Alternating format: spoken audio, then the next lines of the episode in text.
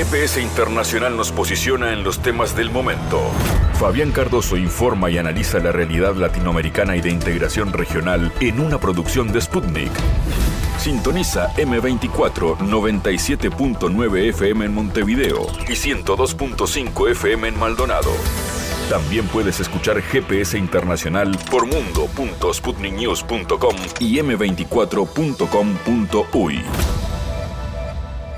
Una nueva semana, un nuevo programa de GPS Internacional con Colombia y Argentina como puntos centrales. En Argentina, sin duda, la situación económica que lleva a que hablemos con el economista Agustín Cosac la situación de los diferentes tipos de cambio, el dólar blue que sigue despegándose, que la brecha que existe con el dólar oficial, los intentos de acercamiento y negociación que el ministro de Economía Sergio Massa tiene con, eh, en este caso, el FMI y otros organismos, serán los temas que hablaremos con COSAC. Iremos también hacia Colombia porque allí nos espera Javier Calderón. Queremos hablar del legado del gobierno de Petro, cómo se viene manejando en estos tiempos donde el proceso de paz cumple un papel fundamental. Además, Petro y su están dándole una impronta diferente a la política exterior, convirtiendo a Colombia en un eje central para la unificación del continente y la repotenciación de la UNASUR.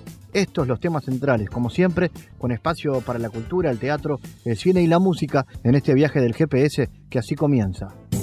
En GPS Internacional localizamos las noticias de América Latina.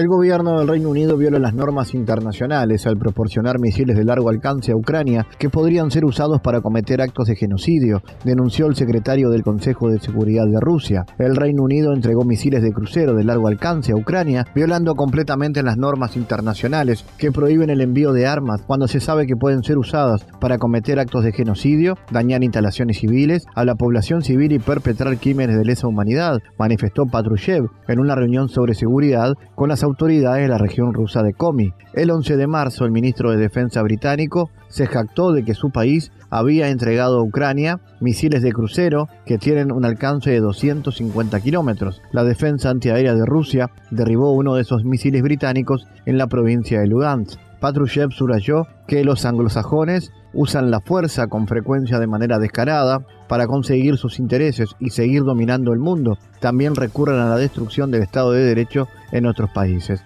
Desde el final de la Segunda Guerra, los estadounidenses bombardearon más de 30 países. Nadie ha sido juzgado por los crímenes de guerra cometidos por los militares de la OTAN contra decenas de miles de iraquíes, afganos, sirios, africanos. Nadie, continuó, respondió por la organización de las resoluciones de colores en el espacio postsoviético, por sus tentativas de romper la integridad territorial de nuestro país en los años 90, en el Cáucaso del Norte, por el sangriento golpe de Estado en Ucrania en 2014 y el posterior auge del neonazismo, la desenfrenada rusofobia y el terrorismo. Los intercambios culturales y empresariales entre Rusia e Irán serán más accesibles tras la firma de un memorándum de entendimiento en el sector del turismo, declaró el viceministro de Desarrollo Económico de Rusia. Hoy se dio un paso más hacia el desarrollo de la cooperación entre ambos países en el turismo. Estoy seguro de que el flujo turístico seguirá creciendo y eso contribuirá a desarrollar la cooperación en todas las esferas, dijo el jerarca, quien fue citado por la oficina del Foro Internacional Rusia Mundo Islámico. Por la parte iraní, el memorándum fue firmado por el ministro de Patrimonio Cultural, Turismo y Artesanías. Ambos países ya elaboraron una lista de los operadores turísticos. Durante el próximo verano se organizarán los primeros viajes en grupo sin la necesidad de formalizar una visa. Hasta finales de junio comenzará a funcionar un sistema de visado electrónico para los viajes de ciudadanía de Rusia a Irán. Vemos posibilidades para invertir en la feria turística de Irán y de motivar a operadores iraníes a hacer negocios en la parte rusa, agregó el jerarca. El presidente argentino Alberto Fernández señaló que el préstamo que el FMI hizo al gobierno de Macri debe ser investigado. En su cuenta de Twitter, el mandatario indicó que el más reciente informe de la Auditoría General de la Nación es prueba de que el acuerdo entre Macri y la entidad financiera ha sido violatoria de la ley del país latinoamericano. La ANG de Argentina aprobó por mayoría un informe sobre las irregularidades en el préstamo FMI que le otorgó al gobierno de Macri, el cual desbordó 127 veces la capacidad de endeudamiento del país. La auditoría señaló que el endeudamiento con el FMI impactó de manera adversa en la estructura de la deuda y sus riesgos. Entre las irregularidades que identificó la auditoría figuran la falta de autorización de endeudamiento, la inexistencia del dictamen del Banco Central y la firma del acuerdo por parte de funcionarios sin facultades legales para hacerlo. El reporte apunta que casi el 30% de los desembolsos del FMI se usaron para financiar la salida de capitales financieros. Quien también se refirió a estos resultados fue la vicepresidenta, Cristina Fernández, que calificó como escandaloso el préstamo y aseguró que los funcionarios de esa administración cometieron irregularidades para estafar al pueblo argentino. Horas después de que el máximo tribunal tumbara un acuerdo previo, el gobierno mexicano decretó que el tren Maya, el corredor interoceánico, y los aeropuertos de Chetumal, Tulum y Palenque son proyectos de interés público y seguridad nacional. En el artículo único publicado en el diario oficial, el gobierno establece que son de seguridad nacional y de interés público la construcción, el funcionamiento, el mantenimiento, la operación, la infraestructura, los espacios, bienes de interés público, ejecución y administración de la infraestructura de transportes, de servicios y polos de desarrollo para el bienestar y equipo tanto del tren Maya como del corredor interoceánico y los aeropuertos de Palenque, Chiapas, Chechumal y Tulum. De esta forma, el presidente López Obrador blindó los cinco grandes proyectos de su sexenio que aún están en construcción un año y medio antes de terminar su mandato. Estas obras han sufrido distintos grados de retrasos debido a los amparos que fueron interpuestos para frenar su realización, en su mayoría por activistas ecologistas. Vamos a informar sobre el tren Maya, informar sobre el tramo 1 del tren Maya. Recuerden que son siete grandes tramos. Uno es el de Palenque a Escárcega, luego de Escárcega hasta los límites con Yucatán, pasando por Campeche, exactamente llega de Escárcega a Calquiní, eh, luego otro que es de Calquiní, pasa por Mérida y llega a Izamal, ese es el tercero. El cuarto es de Izamal a Cancún, el quinto es de Cancún a Tulum, el sexto es de Tulum a Chetumal y el séptimo es de Chetumal a Escárcega, que son los 1.554 kilómetros. Entonces, el informe de hoy es el tramo 1, Palenque, Escárcega. Informaremos sobre el tramo 1, pero brevemente haremos un recordatorio sobre la obra completa. El tren Maya es un proyecto prioritario del Gobierno de México que va a generar desarrollo con justicia y permitirá apreciar la riqueza arqueológica, la belleza natural, la grandeza humana del sureste mexicano. Son 1.554 kilómetros de vía que serán recorridos en 42 trenes modernos, cómodos y seguros, los cuales harán escalas en 20 estaciones y 14 paraderos contempla el mejoramiento de 26 zonas arqueológicas, así como la apertura de nuevos sitios y museos para admirar mucho, mucho mejor el esplendor de la cultura maya y los hallazgos durante la obra.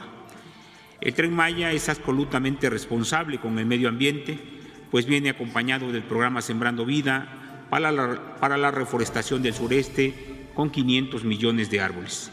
También se amplían las áreas protegidas, con lo cual el sureste mexicano tendrá la reserva natural más grande de México y la segunda después del Amazonas. Los pasajeros del tren Maya tendrán amplia conectividad, pues en toda la ruta existen aeropuertos internacionales a los que se sumará la nueva terminal aérea de Tulum, también serán modernizados los aeropuertos de Chetumal y Palenque. El nuevo transporte ferroviario se complementará con seis hoteles Tren Maya ubicados muy cerca de las zonas arqueológicas, lo que será una experiencia única en el mundo. Viajar en el Tren Maya será muy seguro, pues la Guardia Nacional vigilará por tierra, aire y las vías, estaciones, paraderos, zonas arqueológicas, aeropuertos, hoteles e incluso al interior de los vagones. En el tramo 1 se sigue avanzando los trabajos en los 226 kilómetros que van de Palenque a Escárcega y que pasan por siete municipios de Chiapas, Tabasco y Campeche. Avanza también el mejoramiento de tres zonas arqueológicas, la modernización del aeropuerto de Palenque y la construcción de un hotel Tren Maya también en el municipio de Palenque. Van 127 kilómetros de vía terminada y las obras complementarias van muy adelantadas. El 86% de los cuatro viaductos, 82% de los 12 puentes, 93% de los 418 obras de drenaje y 85% del CADVI de Palenque, 72% del Boulevard de Palenque y 76% de los 203 pasos peatonales, vehiculares y de fauna. Tendrá esta obra, todas estas obras han generado 13.000 empleos en el tramo 1 y ya se tiene el 100% del riel requerido, el 90% de los durmientes y 92% del balasto. Además de las zonas arqueológicas y sitios naturales, el tren Maya abrirá al mundo la fuerza cultural que se vive en los pueblos del sureste mexicano.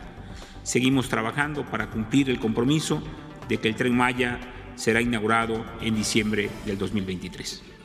Vamos a reportar los avances del tramo 1. Ah, hoy celebramos la terminación de todas las tierras, los terraplenes correspondientes al tramo 1, bien como ah, la finalización ya de más de 507 obras inferiores. El hecho de que terminamos el terraplén significa que todas las obras inferiores se dan por concluidas. En una obra secuencial los, los hitos más importantes de la obra, además de las tierras, que movimos más de 20 millones de metros cúbicos, son uh, los 5.8 kilómetros de viaducto que corresponde a este tramo. La próxima. Entonces, hoy, terminando las tierras y tenemos ya una cantidad muy importante de terminación de la capa del subalastro, viene secuencialmente los trabajos del teñido de vía. Este es un ejemplo Ah, del sistema pórtico, hay distintos sistemas que se utilizan para hacer el teñido de vía. Este sistema nos garantiza un rendimiento bastante importante diario para lograr el compromiso de terminación. Tenemos, como se verifica, más del 90% de durmientes fabricados en acopio y más del 92% del balastro producido y en acopio en sitio. En la próxima lámina, en el próximo video, intentamos hacer un pequeño, un primer viaje del Tren Maya. ¿Cómo será un viaje del Tren Maya? Porque ya se puede recoger una parte importante de la vía. Entonces tratamos de aquí de compartir un poco lo que va a ser la experiencia del tramo 1 de Palencas Cárcel sin poder dejar de comentar la importancia de la experiencia temática arqueológica, pero va a ser un viaje único por su entorno de pasaje del río Usomacinta, de todo el estado de Chiapas, Tabasco y Campeche. En la próxima es un pequeño video también de la terminación del primero importante viaducto urbano que se verifica como el Tren Maya fue diseñado para garantizar la primabilidad social y la convivencia de un medio de transporte masivo, turístico, temático, con la vida de una importante área o ciudad como Candelaria, Tenosique, Escasez, son los viaductos urbanos. En la próxima hacemos un poco como habíamos prometido una pequeña reseña histórica de diseño de cada estación más relevante del tramo 1. Hoy hablamos de la estación de Boca del Cerro, que tuve como base geométrica de diseño la estructura arquitectónica de las pirámides y se va a construir un poco una pirámide invertida a donde se va a capturar la agua de las lluvias para que sea autosostenible toda la estación del Boca del Cerro y con eso garantizar todo un ecosistema arqueológico y ambiental que respecte el símbolo lo que es el cruce del río Usumacinta. En la próxima tenemos la construcción de probablemente de la obra de ingeniería más importante de todo el tren Maya en total longitud, el cruce del río Usumacinta. No podemos olvidarnos que el río Usumacinta es el río más largo de México uh, y es muy importante en términos turísticos y en términos de conectividad en el mundo maya uh, en, en ese entonces. Y tenemos ahí para visitar todos el cañón del Sumacinta es muy importante. El sistema constructivo recupera la misma tecnología de hace 70 años de cuando se construyó el puente original, como se verifica, esa tecnología o ese sistema uh, de lanzar de, dovelas y lanzar las mismas dovelas cruzando el río, se verifica hoy, 70 años más tarde, ya de manera más acelerada, con nueva tecnología, uh, para que no compita con el, el actual puente, que sea un sistema armónico, bello y que respecte la naturaleza de esa misma área. Aquí se ve cómo funciona el sistema. Creo que en la próxima evaluación del tramo ya vamos a ver los, los lanzados de las dovelas caminando para la terminación y con eso uh, damos por terminado y vamos a dar seguramente por terminado el tramo 1 con esa obra de ingeniería. De lado vamos, estamos verificando el mantenimiento del puente actual, a donde vamos a tener la reconstrucción de un camino peatonal para que el sistema sea un sistema completo, de peatones, de autos y de tren, para que se pueda usar, disfrutar el río, el paisaje, la naturaleza.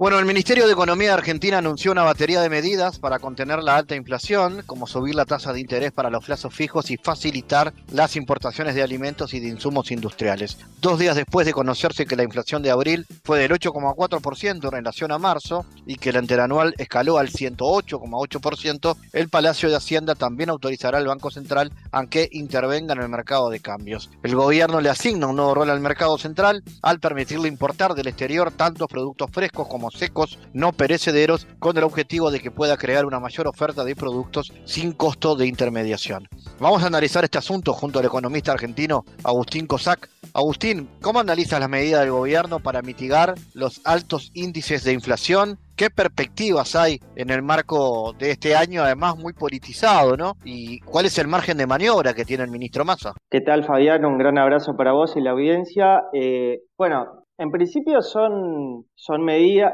son, es un conjunto eh, grande de, medidas que no resuelven el aspecto estructural de, esta inflación crónica, que es eh, la escasez de, dólares. Mucho del reacomodamiento de precios que estamos experimentando tiene que, ver con una corrida cambiaria que se desató eh, hará mes y medio, como consecuencia justamente de que eh, Argentina venía en una situación muy precaria de, reservas internacionales. El año pasado, eh, como costo de la guerra entre Ucrania y Rusia, lo que los analistas eh, estiman como costo definitivo de la guerra, el costo neto, porque también el precio de los exportables argentinos subió, subió un poco, pero los importables subieron aún más, fue del orden de los 5 mil millones de, dólares y este año eh, la sequía histórica, que según la, Bolsa de Comercio de la, la Bolsa de, de, Cereales de Buenos Aires y de Rosario,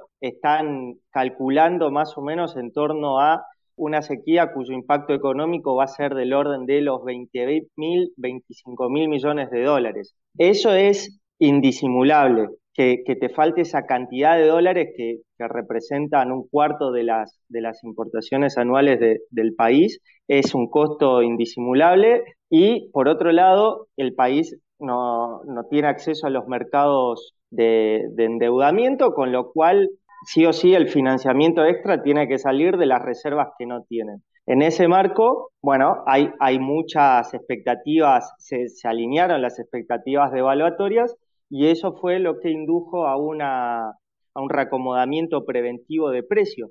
más teniendo en cuenta que eh, el principal programa de contención de precios que tenía el gobierno hasta ese momento, precios justos, eh, de alguna manera tenía el gancho, el, incentivo o la zanahoria para los oferentes, para los productores de ingresar a ese programa eh, contra el acceso a los dólares oficiales. Dólares oficiales que, por otro lado, como estoy diciendo, al Banco Central le cuesta mucho conseguir como consecuencia la sequía. Entonces, esta medida es intentar generar alguna política de estabilización antiinflacionaria sin dólares cuando el verdadero problema es ese, que te quedaste sin dólares. En ese marco, ¿no? ¿Cómo van las negociaciones con el FMI para revertir esta situación y la cooperación con China y Brasil? Con ambos hubo acercamiento, diálogos, intentos de que ayuden a esta situación. Bueno, yo creo que más allá de, los anuncios que el gobierno claramente tiene que hacer, porque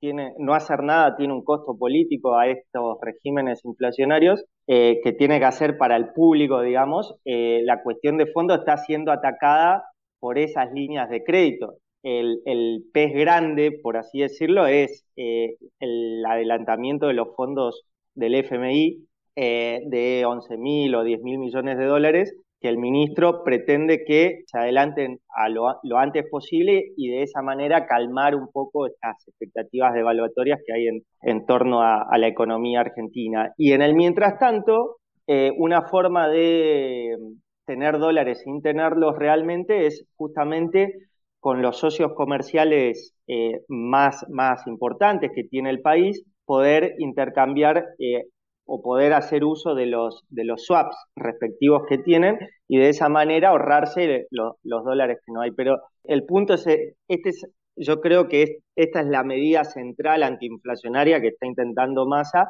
amén de todos los anuncios que muy rimbombantes, por cierto, pero que no hacen al meollo de la cuestión. En ese marco, Agustín, eh, estamos en campaña electoral que agarra cada vez más temperatura, va subiendo esa temperatura. ¿Cuáles son las políticas en pugna en torno a una salida de la crisis por la que atraviesa el país? Modelos muy distintos se plantean. Bueno, sí, justamente. Yo te decía que un poco las crisis cambiarias en realidad tienen dos componentes. Un componente de fundamentos malos, en el caso de Argentina claramente la falta de dólares, y tener un tipo de cambio atrasado. Y por otro lado, que se coordinen las expectativas o se alineen para que un, conjunto crítico de, actores eh, vaya a buscar los dólares que, no hay en un país en un momento dado. Parte de, esas expectativas se coordinaron por mala praxis del Banco Central, que tardó mucho ante un mal dato de inflación de levantar la tasa y cuando la levantó la, la levantó eh, pocos puntos porcentuales y tuvo que hacer dos, sobre, eso tuvo que hacer dos correcciones más. Y parte de eso también porque empezó a ganar eh, en, la prensa y eh, en los medios, empezó a ganar como, se empezó a difundir encuestas que daban como ganadora a Milei o por lo menos ingresando a un balotaje. Y esto de alguna manera encendió, porque Milei tiene un, programa de dolarización y esto encendió fuertemente las alarmas, entonces eh, muchos actores empezaron a anticipar la dolarización de sus portafolios porque claramente la dolarización que, que mi ley está proponiendo no la va a hacer al tipo de cambio, digamos, de dólares financieros, sino a un dólar mucho mucho mayor, se habla, los especialistas están hablando en torno a 2.500, 3.000 pesos por dólar, cuando hoy por hoy el, dólar eh, paralelo está en torno a, 400, 450, con lo cual hay, o sea, eso generó un ruido bastante importante que de alguna manera coordinó las expectativas para generar esta corrida cambiaria. Por otro lado, el kirchnerismo te habla de cultura, eh, de cultura eh, bimonetaria como si las conductas defensivas que, internalizó en, las reglas de comportamiento del argentino promedio estuvieran insertas en el, ADN nacional, fueran una cuestión de convivencia colectiva y no fueran una respuesta a una deficiencia de, los gobiernos de turno que realmente, o sea, no te pueden proporcionar un bien público esencial para, para la economía, como es la estabilidad macroeconómica. O sea, ahí hay que buscar el la verdadera o el fundamento de la cultura bimonetaria. No es una cuestión genética, es una cuestión institucional. Eh, cuando uno revisa qué pasa habitualmente en las campañas políticas previamente y posteriormente con, el tipo de cambio, uno se da cuenta que los 100 días antes de las elecciones el dólar está planchado y los 100 días posteriores pega un salto brusco. Entonces, el argentino promedio ha internalizado como regla de juego que tiene que eh, dolarizarse antes de las elecciones. Y esto deja entrever el extravío conceptual en que se maneja la dirigencia, porque unos quieren dolarizar y otros quieren fijar el tipo de cambio como consecuencia de que, en teoría, tenemos una cultura bimonetaria y por lo tanto, al pensar en divisas, mejor que no se mueva, como que eso resolvería los problemas inflacionarios de la Argentina. Al contrario, los agravaría porque toda fijación implica o deviene en atraso cambiario, el atraso en, en déficit de cuenta corriente, te quedas en reservas y tenés una crisis de deuda externa indefectiblemente y es la violencia de esas crisis eh, generadas por las fijaciones iniciales lo que determina la cultura bimonetaria y las medidas estas o, las ideas cuasi mágicas, digamos, de dolarizar para terminar con la inflación. Entonces yo no veo, no veo candidatos de renombre que estén pensando en lo que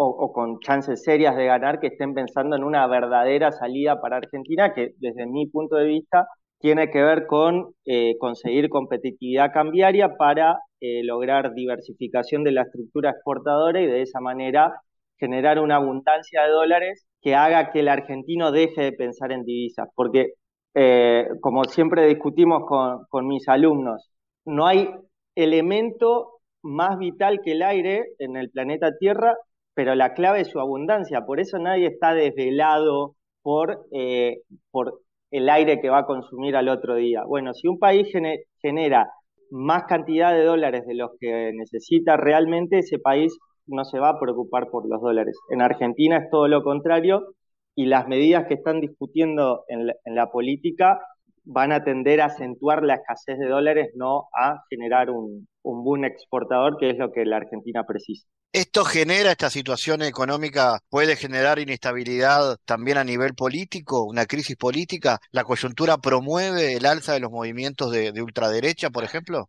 Por supuesto que sí. Eh, a, ver, dos, dos cosas de tu pregunta. Yo creo que en gran medida es como que hay un ida y vuelta, ¿no? Porque la política también con, con los las medidas que se requieren de fondo para la estabilización argentina requieren de capital político. Un capital político que ya el gobierno que se está yendo eh, carece. Entonces, eh, como el estamos en un juego, en un círculo vicioso donde el gobierno carece del capital político necesario para generar medidas de estabilización y la estabilización de alguna manera va limando ese capital político o escaso capital político que el gobierno tiene para, para la Argentina sería mucho mejor si existiera eh, alguna instancia institucional en que los posibles sucesores de, de, este gobierno ya se sienten a hablar con este gobierno en la mesa, ¿no? Y a discutir una transición un poco ordenada. El problema es que eso es medio raro en el marco de una campaña electoral y aparte con los candidatos jugando a, la, ¿cómo es? A, la, a, la, grieta todo el tiempo y llevándola a, los máximos límites que, que, te permite ese juego. Y obviamente que en ese desorden o en ese deterioro que genera este círculo vicioso, y gana la ultraderecha, que por otro lado el oficialismo pretende explotar para conseguir un escenario de tercios que le permita aspirar a un balotaje con, el candidato más radical de, ultraderecha, que eh, de alguna manera genere un escenario tal que eh, la población tenga que optar entre un gobierno que, fue malo, pero un, posible reemplazante que pueda ser aún más malo, como sería una ultraderecha, digamos, radicalizada como la que estamos viendo, como la que encarna algunos candidatos acá en Argentina.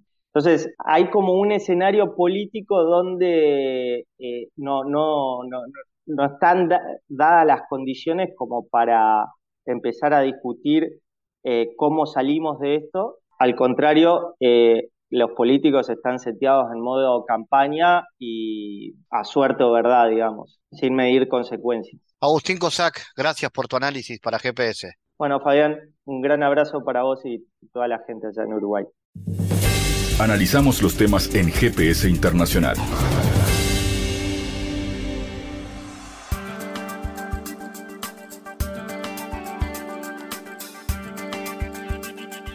La discusión sobre los temas relacionados con la participación de la sociedad y el cese al fuego en Colombia avanza con rigurosidad, afirmó la guerrilla del ELN en el marco del tercer ciclo de diálogos de paz con las autoridades de Colombia que se realiza en La Habana. La mesa avanza con rigurosidad en la participación de la sociedad y el cese al fuego, se lee en el comunicado emitido por la guerrilla. De acuerdo a la nota de prensa, las delegaciones del gobierno de Colombia y el ELN cumplen este 12 de mayo el décimo día de sesiones en el tercer ciclo de conversaciones de paz que se celebra en La Habana y las jornadas de trabajo se han centrado en la construcción de los puntos de coincidencia para lograr un proceso amplio de participación, el cese bilateral y la generación de dinámicas comunitarias. Vamos a analizar este y otros asuntos que tienen que ver con la realidad política de Colombia con el sociólogo Javier Calderón. Javier, ¿cómo analizas el estado de las negociaciones en esta nueva ronda de conversaciones de paz entre el gobierno y el ELN y qué perspectivas y dificultades encuentras en el tiempo político actual en Colombia. Gracias Fabián, un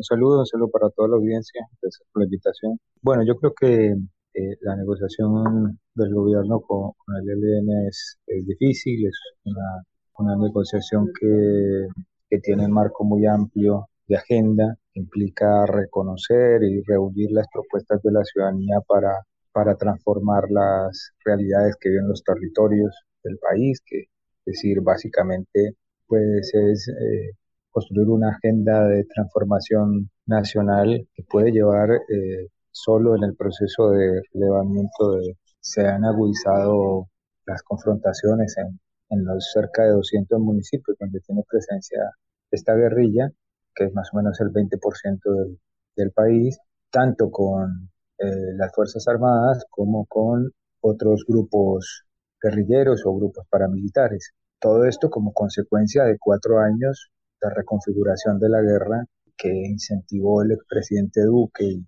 el Centro Democrático y que, hoy tienen de vuelta al territorio nacional eh, con múltiples conflictos mucho más complejos que lo que se vivía en, las épocas de, de las FARC, más complejos porque eh, son, son estructuras sin un mando nacional, con dinámicas muy ancladas al territorio, a las economías ilegales, especialmente en la extracción de oro, en la extracción de minerales como el coltán y en, el pago de, de tributos por el, para los grupos narcotraficantes. Así que allí se mueven economías ilegales, poderes locales y dinámicas de conflicto muy territorializadas pues, que hacen mucho más difícil las dinámicas del conflicto. Entonces, eh, en ese escenario se desarrollan los diálogos, también con, con un avance de la oposición de derechas en Colombia en contra del gobierno, lo que eh, le quita capacidad al propio Petro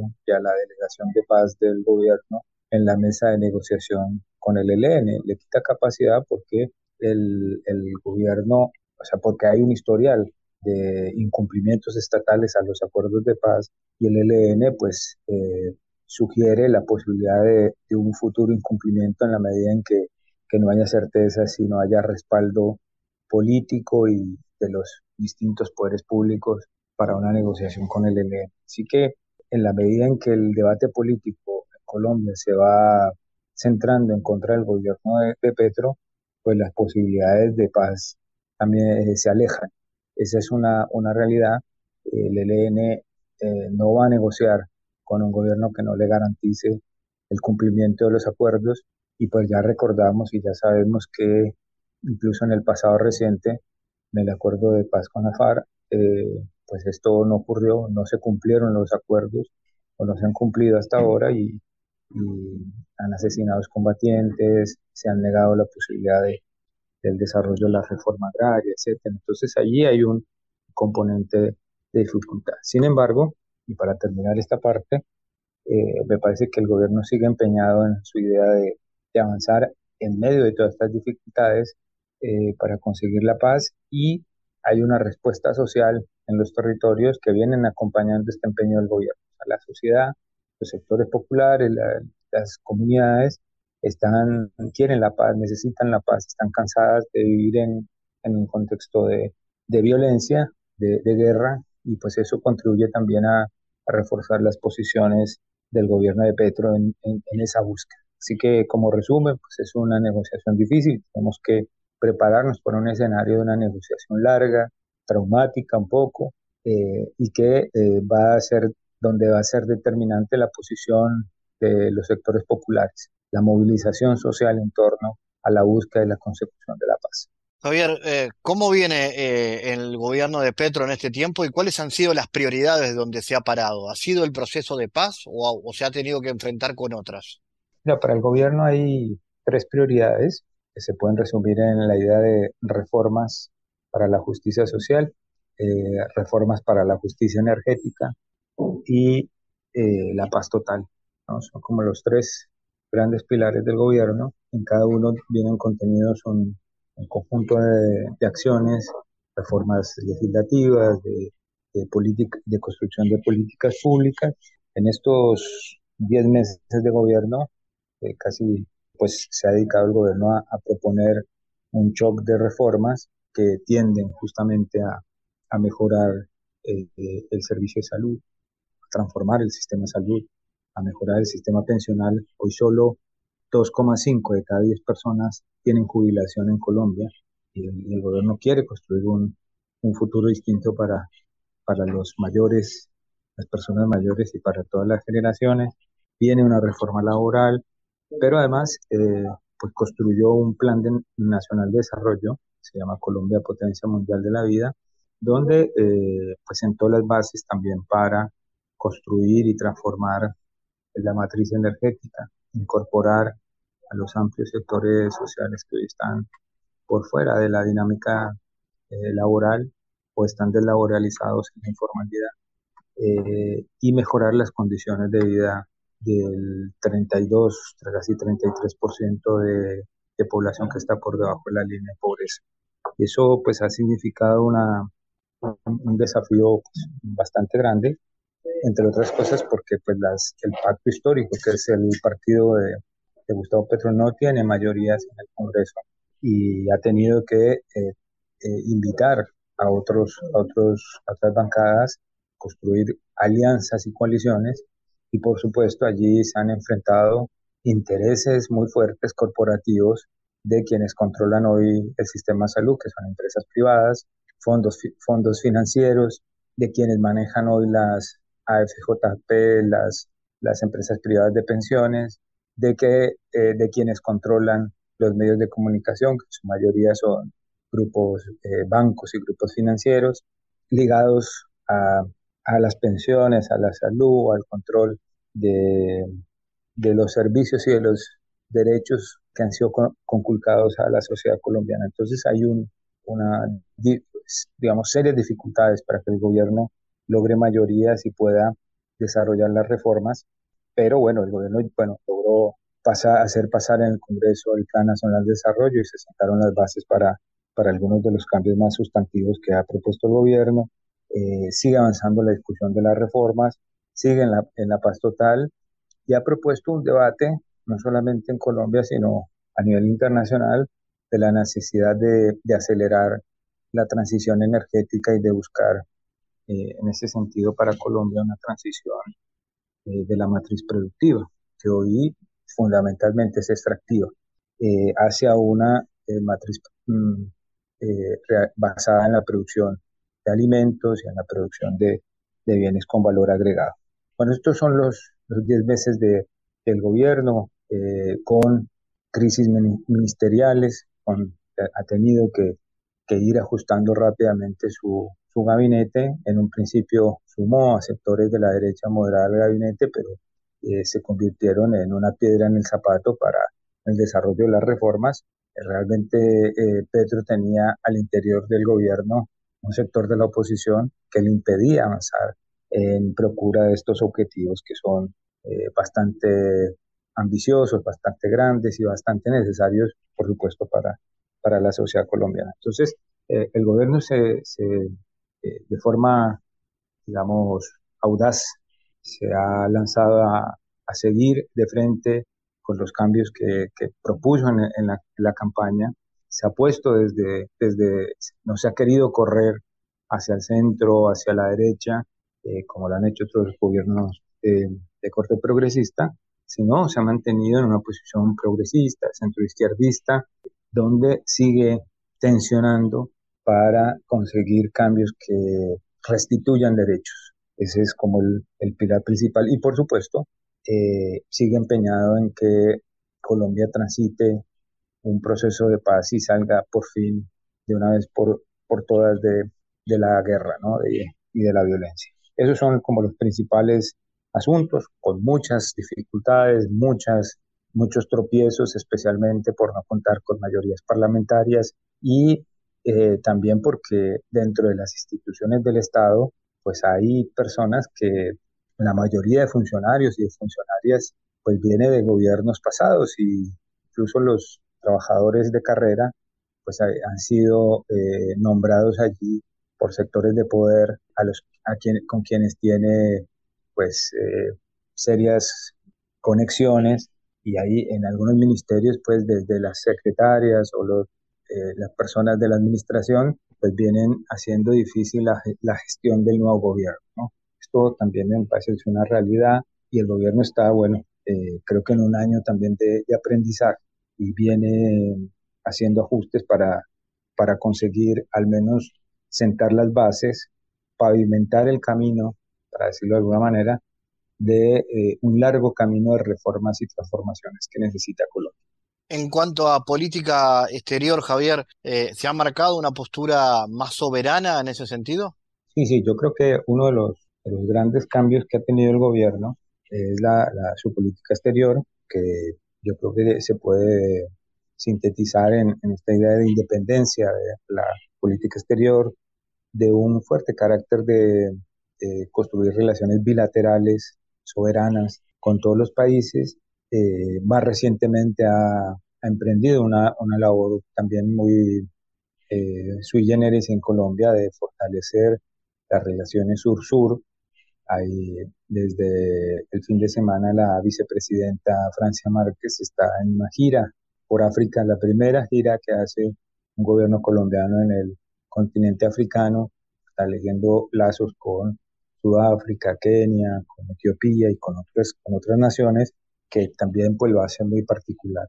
Y una política exterior centrada, como pues lo ha dicho en múltiples ocasiones el presidente, en la, convocatoria por abordar la defensa del planeta en contra eh, del cambio climático y por la descarbonización de la producción a escala global. Creo que son las características de, esa geopolítica que, hoy posicionan a Petro como, primero como un, estadista, lo que rápidamente se, logró mostrar su, su capacidad, su capacidad no solamente discursiva, sino de comprensión de los problemas del mundo, ha logrado construir unas relaciones de respeto con Estados Unidos, no peleó con Estados Unidos, logró sentar las bases de una conversación franca sobre los problemas que, que, tienen ambas naciones. Se reunió hace menos de un mes con, con Joe Biden y bueno, eh,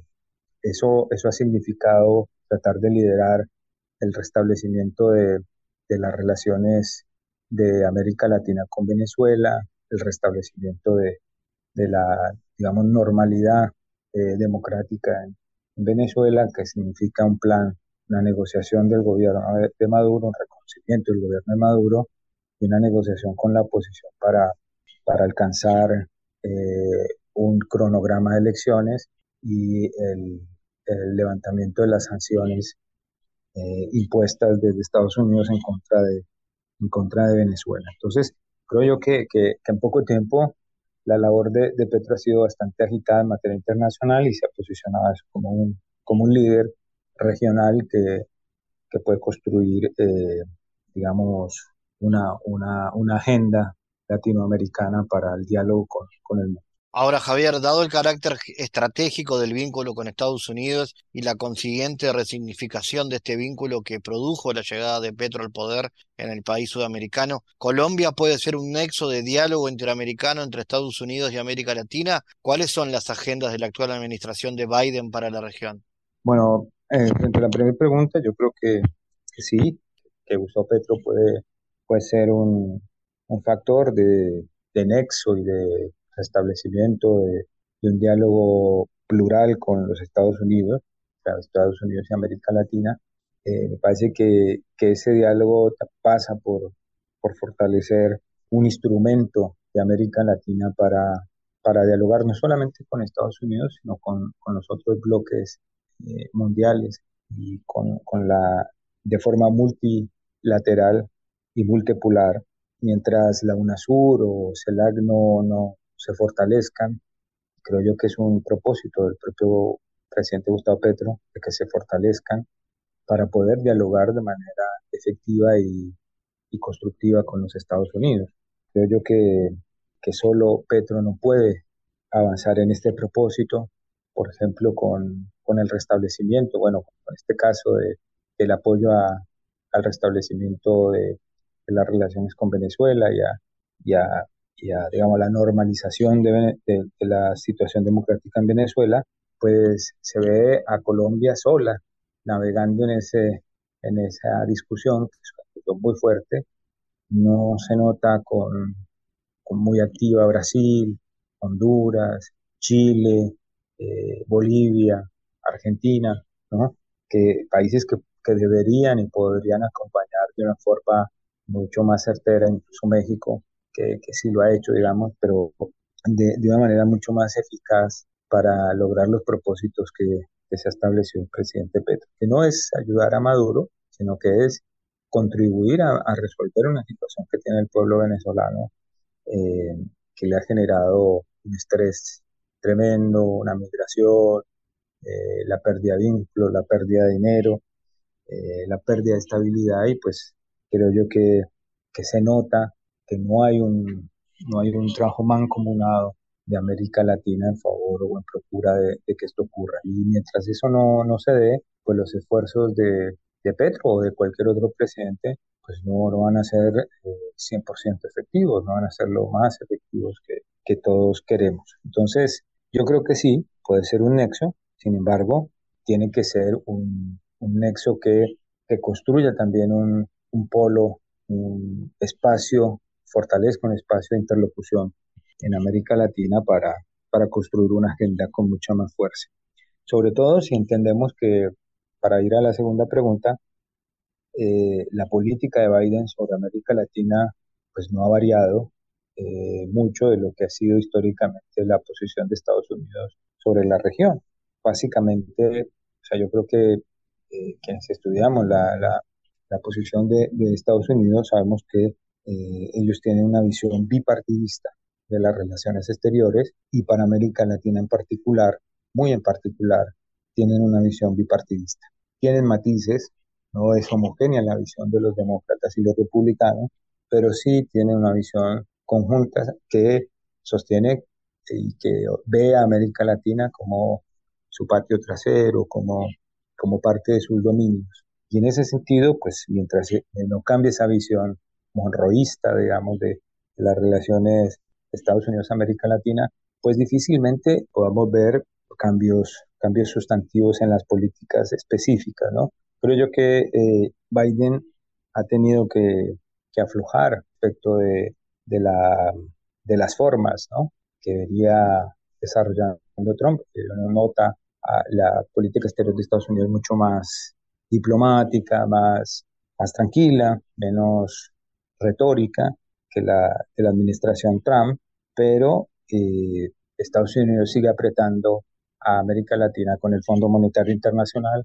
Yo que el presidente Lula ha dicho que el FMI quiere estrangular a la Argentina, por ejemplo.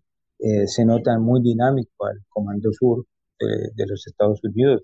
La, comandante del, del, Comando Sur ya ha venido un par de veces a Argentina, se viene moviendo por toda la región. Entonces, en términos diplomáticos, pues Biden es mucho más cauteloso, mucho más tranquilo, mucho más dado a las formas de respeto, digamos, al menos en, materia pública, pero en términos prácticos, la posición de Estados Unidos sobre América Latina sigue siendo la misma. De hecho, pues en la cumbre que se realizó en Bogotá eh, con distintos países en, en, ese camino de restablecimiento de la normalidad en Venezuela, pues Estados Unidos participó, pero después eh, se negó tajantemente a levantar las sanciones que unilateralmente tiene en contra del gobierno de, de Venezuela y le entregó a la oposición el manejo de los recursos de una empresa estatal, CICO, que tiene operaciones en, en los Estados Unidos. Entonces, sigue siendo muy compleja la, la situación de, de, nuestra relación de Estados Unidos con, con América Latina, de, eh, siguen primando las tradiciones de dominación que, que han marcado esta relación y pues eso no, no creo que hayan cambiado en los últimos años y con Biden pues un viejo integrante del Partido Demócrata que ha pasado por varias instancias de, de gobierno pues creo que, que no se van a modificar eh, de un día para otro. Javier Calderón, gracias por estar en GPS otra vez. Gracias a vos, Fabián, un, abrazo, espero que vernos próximo. En GPS Internacional navegamos por la sociedad y la cultura.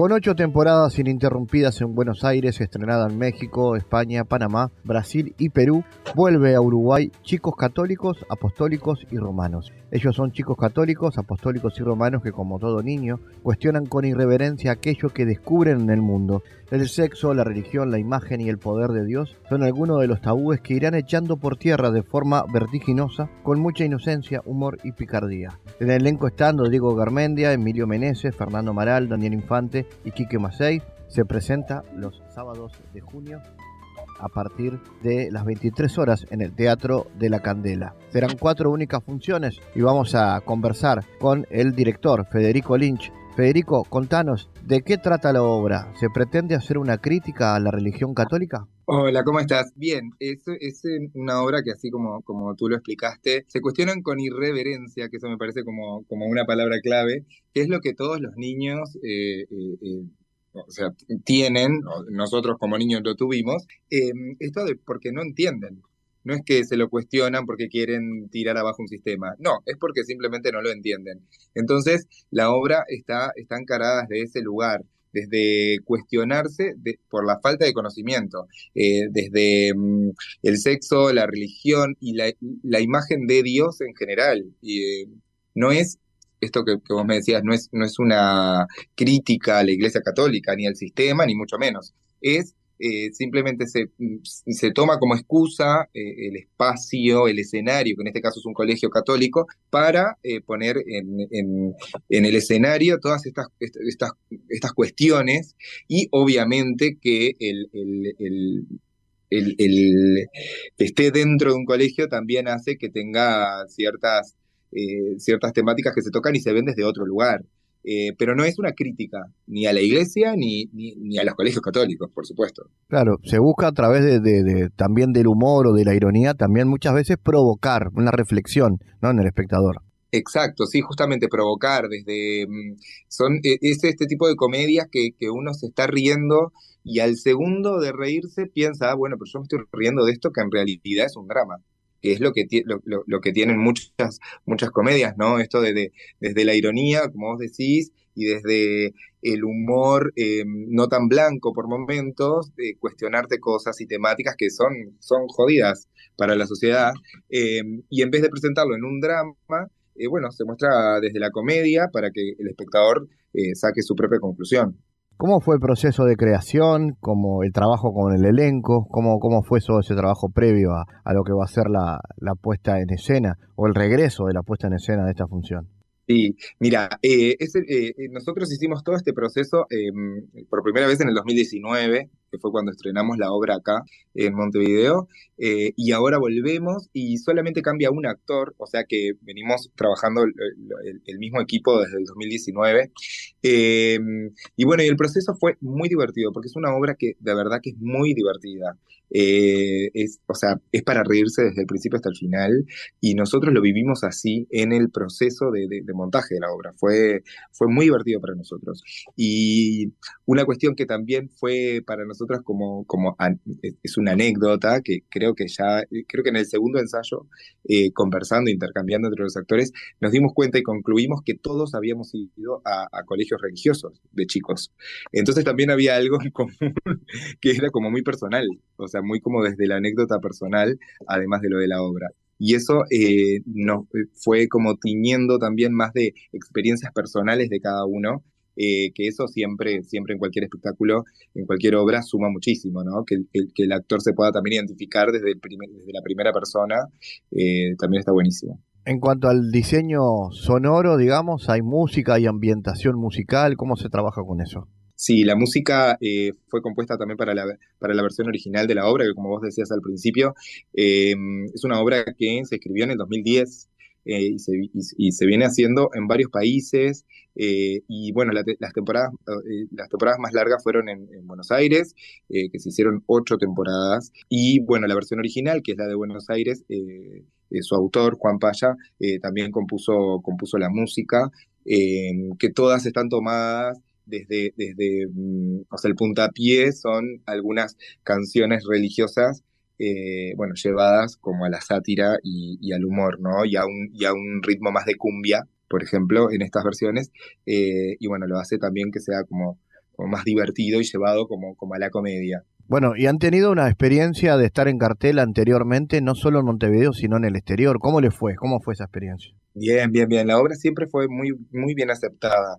Eh, obvio que también siempre, siempre eh, surge esta cuestión de, bueno, es una crítica a la iglesia. No, o sea, siempre surge porque, bueno, porque, porque al leer el título o al leer un poco eh, de qué se trata la obra, es, es algo que, que, te viene a la mente, pero nada que ver y cuando la gente la ve, la recibe muy bien, se identifica todo el tiempo, porque más allá de esto, ¿no? De, de, de haber sido niño en un colegio católico, que capaz no todos, lógicamente no todos, pero siempre tenés como referencias o conoces o, esto que te, que te, hace identificarte. Entonces fue, fue bien recibida en todos los países y teniendo en cuenta también eh, el distinto peso que tiene en cada país la religión católica, ¿no? Que no es una no es un detalle menor.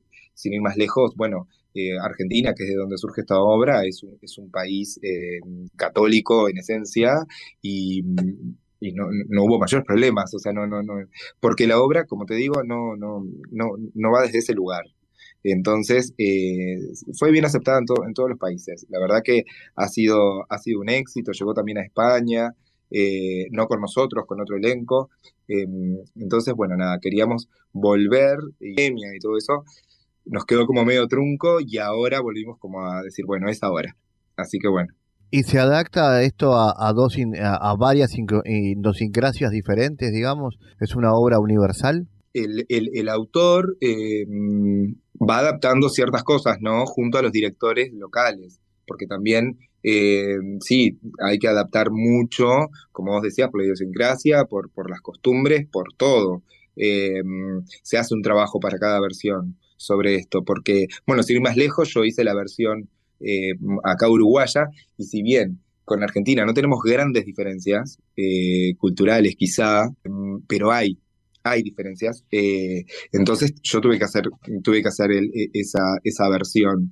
Entonces hay países que, que tenemos como más diferencias, quizás que ahí se que hincar un poco más el diente a ciertas ediciones, a ciertas a ciertas adaptaciones, como vos decís, que sí, me parece que es muy importante esto que, te, que decís, que está bueno. Y bueno, ni hablar de, España, que bueno, es otro continente, tiene otra visión de muchas cosas. México, que es un país muy, muy católico. Y también fue como, al principio, fue el país como que más tuvo como esa mirada media como de costado, tipo, ¿qué, qué, qué quiere contar esta obra? Pero no, al final terminó siendo, siendo aceptada. Y Claro que también eh, surge en un momento esta obra en el 2010, que si bien no hace tanto tiempo, pero desde el 2010 acá se ha dado como grandes cambios sociales y de pensamientos eh, sociales que hace que, que quizá en el 2010 sea, haya sido como algo muy, muy que rompió con algo, pero hoy ya, ya no, ya son cuestiones que no, incluso temáticas o cuestiones de la obra que en el 2010, 11, 12 eran como, ah, están hablando de este tema, hoy ya no, porque ya, ya se habla en todos lados, que también es un gran paso social, ¿no? O sea, que celebramos esto, ¿no? Es que, eh, entonces también eh, dejó de ser una obra desde ese lugar, ¿no? De, tan que quiere romper con todo, que, que, que, que ya, ya no es así, porque en estos, en estos años eh, han cambiado muchas cosas. Bueno, ¿y qué otros proyectos para el año, Federico? ¿Qué otras, ¿En qué otras cosas andás? Sí, mira, eh, yo em, dirijo IFA, que es eh, Instituto de Formación Artística, que es mi, instituto. Entonces estoy abocado a la docencia eh, durante gran parte del año, ¿no? Y, bueno, y con el instituto y todos sus proyectos, ¿no? Lo que son, lo que requiere la formación de alumnos con espectáculos, muestras, concursos, bueno, todo lo que esto requiere. Después, a nivel, a nivel profesional, eh, eh, durante muchos años estuvimos en cartel con un espectáculo de humor eh, y transformismo acá en Montevideo que se llama Humorísimas. y bueno, tuvimos una pausa por pandemia y volvemos también en el mes de noviembre en el Teatro del Galpón, una única función. también estamos preparando eh, con, con, otro equipo un, recital de música jazz en el Teatro de la Colmena.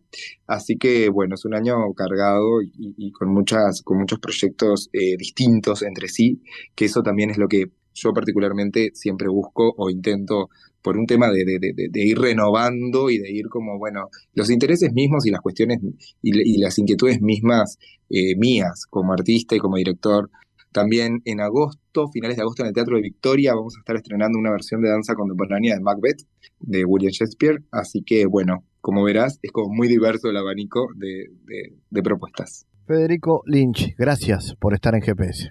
Bueno, gracias a ustedes. El mundo en GPS Internacional. En diálogos geopolíticos analizamos diversos asuntos que atañen a la política mundial, desde el abordaje de los ámbitos multilaterales de articulación política a nivel global hasta las cualidades y los propósitos de las configuraciones regionales, tanto en América Latina así como en otras regiones. Nuestro objetivo es poner foco a una gran diversidad de temas que atañen a la geopolítica en el mundo contemporáneo. Para eso vamos a recibir a Santiago Caetano aquí en GPS. Bienvenido, Santiago. ¿Cómo te va, Fabián? Hoy hablaremos de la afirmación expuesta por el internacionalista estadounidense John Mersheimer en su texto Una respuesta realista, en el que refiere a uno de los postulados más característicos del paradigma realista en torno a su sesgo estatocéntrico para la explicación de la política internacional. Esto es, la primacía del Estado, el sistema internacional y la preeminencia de un interés nacional en el que los asuntos relativos a la seguridad se destacan por sobre los de baja política. La seguridad nacional es el tema protagónico en la agenda de la política exterior para, para este paradigma, quienes plantean a su vez la mayor eficiencia de las medidas unilaterales por sobre las multilaterales. ¿Cómo incide un sistema internacional anárquico en el margen de maniobra de los estados, Santiago? En un marco de anarquía, cada uno de los estados es un potencial agresor, por lo que solo pueden confiar en sí mismos a partir del proceso de autoayuda en pos de asegurar su seguridad interna, lo cual lleva al dilema de la seguridad del sistema. Este concepto se plantea cuando los actores incrementan su poder militar con motivo de la desconfianza mutua, lo cual acercaría las posibilidades en la generación de un conflicto armado. ¿Y en qué centra su enfoque el autor? En particular, desde la perspectiva de este autor, eh, Mersheimer centra su enfoque en base a la corriente del realismo estructural ofensivo. Ubica a los estados como maximizadores de poder a corto plazo que deben aprovechar cualquier oportunidad para obtener mayor poder relativo. Y en esa línea, el objetivo del Estado sería aumentar su porción de poder mundial y alcanzar la hegemonía para asegurar su supervivencia con fines de autoprotección, motivados por un sistema anárquico en donde imprime la seguridad. Bueno, sobre este asunto continuaremos hablando en las próximas columnas. Gracias Santiago por tu aporte a GPS Internacional. Gracias Fabián, hasta la próxima. GPS Internacional, una producción de Sputnik con la producción periodística de Santiago Caetano, siguiendo los temas más importantes de la agenda latinoamericana y con visión global. esta producción de Sputnik que se despide y que nos invita también a que nos sigan a través de las redes sociales. En Twitter somos GPS Inter y estamos también en Facebook, GPS Internacional. Fabián Cardoso en GPS Internacional junto a los protagonistas analizó la realidad. Una producción de Sputnik por M24, 97.9 FM en Montevideo y 102.5 FM en Maldonado. Que puede volver a escuchar en mundo.sputniknews.com y m24.com.uy.